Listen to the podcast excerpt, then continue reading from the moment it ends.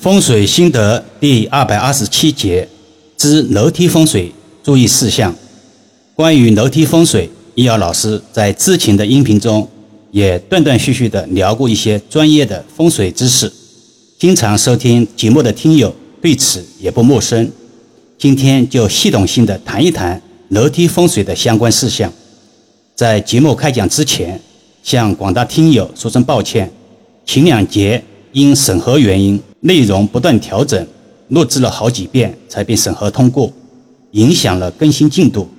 大家可以理解成好事多磨吧。一忌讳铅笔水楼梯，这是前两天实地上门看风水的一个案例。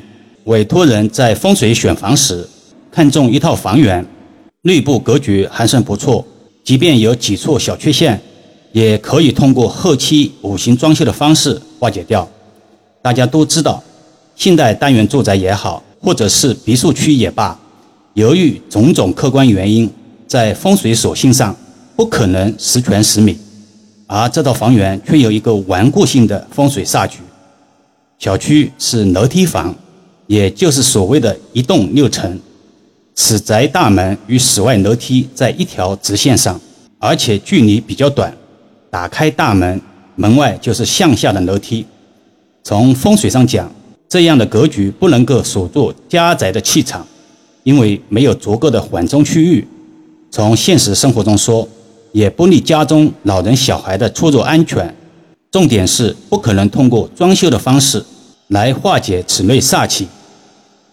二，忌讳开门见梯。通常复式住宅或者别墅区比较忌讳在进入大门的时候直接进到楼梯必冲到大门口。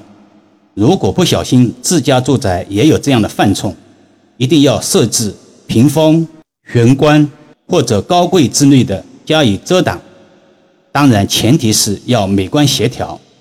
易阳老师一直强调，因风水源于生活，高于生活，与美观协调相背道而驰的不是好风水。风水加美学才是王道。那么，在五行装修前，应该尽量利用现场条件。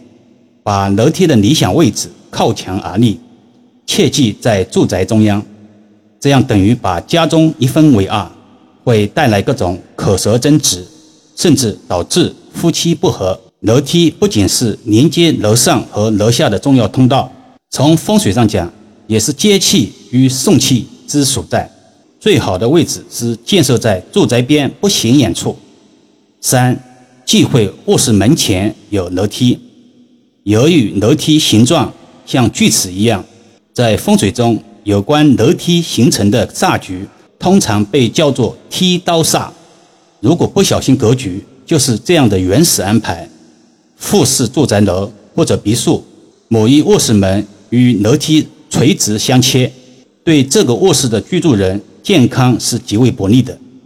通常此类情况发生在一楼，而一楼的卧室一般是老人房。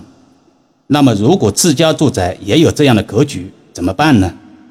因为卧室门与楼梯距离比较近，摆放屏风之类的遮挡物几乎没有条件。最好的化解之法，在有条件的情况下，把这个卧室门调整九十度。比如，原来卧室门朝东的，可以调整为朝南或者朝北，以开门不见梯为吉。昨天。一听友私信易遥老师问：风水在人生中重不重要？俗话说，风水好不如心地好，积德行善，自然可以觅得福地吉宅。上善若水，一善必百邪。老师多次说过，一物一太极，一人一太极。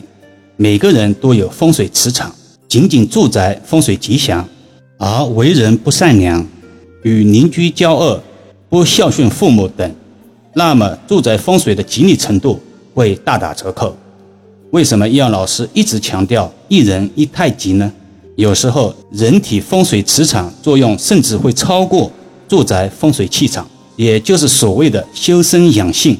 有的人眉清目秀，精神饱满而神态安详，那么此人做事一定镇定自若，胸有成竹，为人洒脱。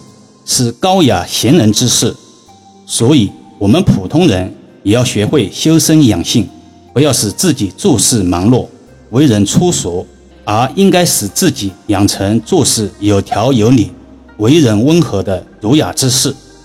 说话时声音粗俗，没有韵律和磁性，不是故快就是故慢，一点节奏都没有。这样的人是不可能取得事业的成功的，更不会荣华富贵。听到此处，不禁有人会问：现在好多所谓的网红都是靠吼叫博得眼球吗？这是我们没有看到事情的本质。比如网红小杨哥，直播时卖萌装傻，现实生活中人家不可能是这样的。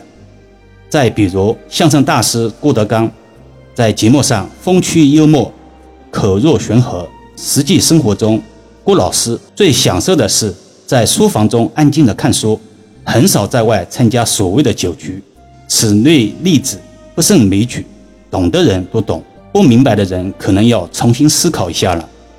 所以，风水在人生中到底重不重要呢？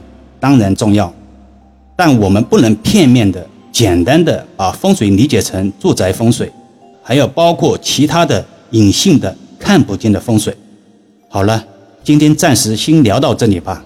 更多分享，请至易瑶文化主页收听、关注、点评、转发，或者搜索公众号“易瑶文化”。如果自己也有风水布局需要咨询老师的，在公众号中可以找到老师，也可以把专辑分享给身边的家人，形成共识，减少在风水布局中的阻力。